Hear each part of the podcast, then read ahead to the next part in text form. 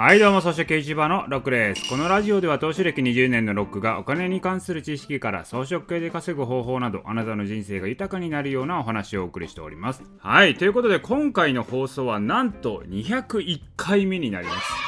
はい、200回を気づかずに通り過ぎた感じになっております。あのね、昨日がね、200回目だったんですけれども、一応ね、タイトルにね、これナンバー振ってると思うんですけど、音声をアップしてタイトルつけるときにあ200回やと気づくパターンのやつです。でもねこれほぼ毎日ね一応更新してますのでこれ200日もやってるということになるわけですよ。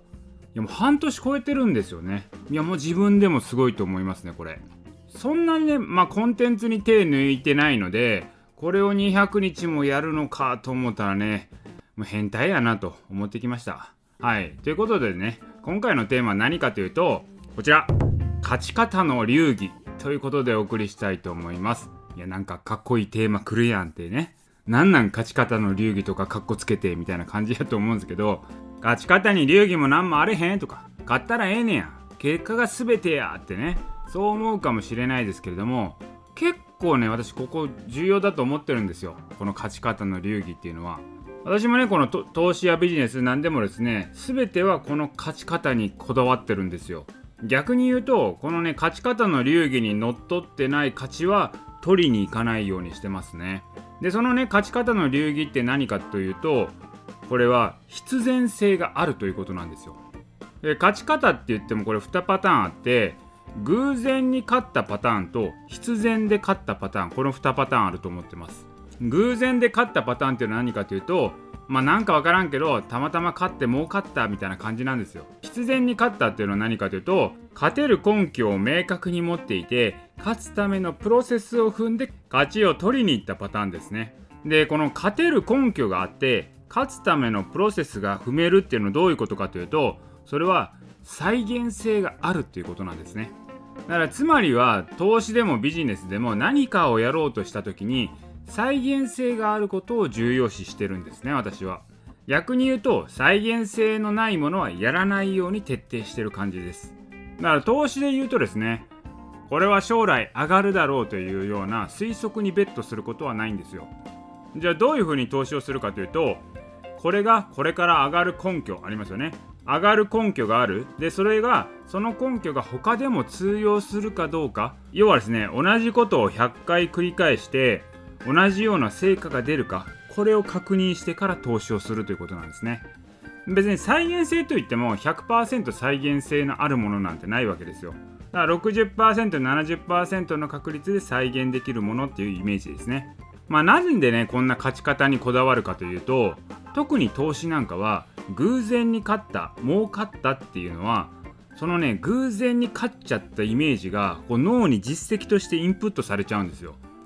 でそうなると今度同じことが起きた時にあ前回過去にも勝てたから今度もいけるだろうっていう感じでこの過去の実績から投資判断をしてしまうんですけども以前に勝ったやつは偶然に勝っただけなので今回も同じように勝てるかどうかわからないんですよ。だから過去の勝ちがですねこう足かせになってしまうパターンがあるんですよね。だから偶然の勝ちの後にみんな自滅していく人多いんですけど自滅するパターンはこれです。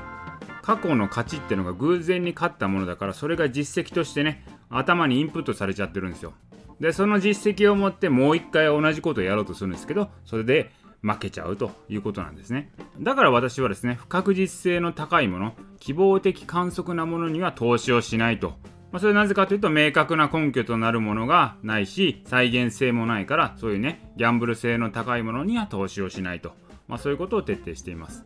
例えばですねもう仮想通貨とかありますけど仮想通貨が将来上がるっていうのは不確実性が高いじゃないですか。これね仮想通貨ってどんだけ真っ当な根拠を積み上げたとしても仮想通貨の不確実性は変わんないんですよ。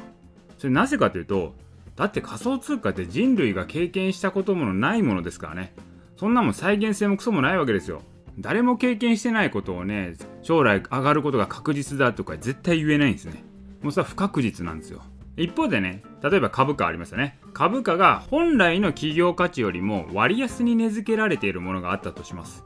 でそれが将来的には本来の価値に回帰するよねっていうものがあったとした場合こういう事象っていうのは過去から何回も繰り返されてるわけですよ。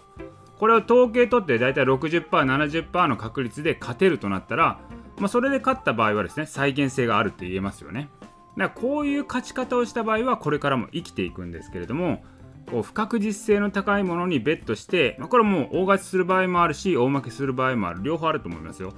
ももちろん大勝ちすることもあるんでもしその大勝ちした後にじゃあこのね不確実性の高いものにベットした経験を持ってじゃあ次に同じことをやろうとした時に大負けするっていうことがよく起きるんですね。だからねそんな感じで不確実性の高いもので勝っちゃうと将来の足かせになっちゃうんですよ。だから私はですね勝ち方にも流儀があると言ってるんですけれども再現性の高いもので勝つっていうのを意識してやってるんですね。じゃあですよ仮想通貨みたいなギャンブル性の高いものはやらないのかっていうことなんですけども、まあ、それはやるんですよ。やるんですけどこれはねどう考えるかというとギャンブル性の高いものを取り扱うトレード法にすることによってこれ再現性出すことできるんですよ。別に投資対象が不確実性の高いものだとしても不確実性の高いものを取り扱うトレード法っていうのがあるんでそこで再現性っていうのを見出していくんですね。あくまでね仮想通貨買うにしても再現性あくまで再現性を重要視してお金をね張ってるっていうことになります。はいということでね今回はですね、まあ、勝ち方の流儀ということでお送りしましたけれども何か物事をやるときには再現性が重要だよということをお送りいたしました。今回の音声は以上です。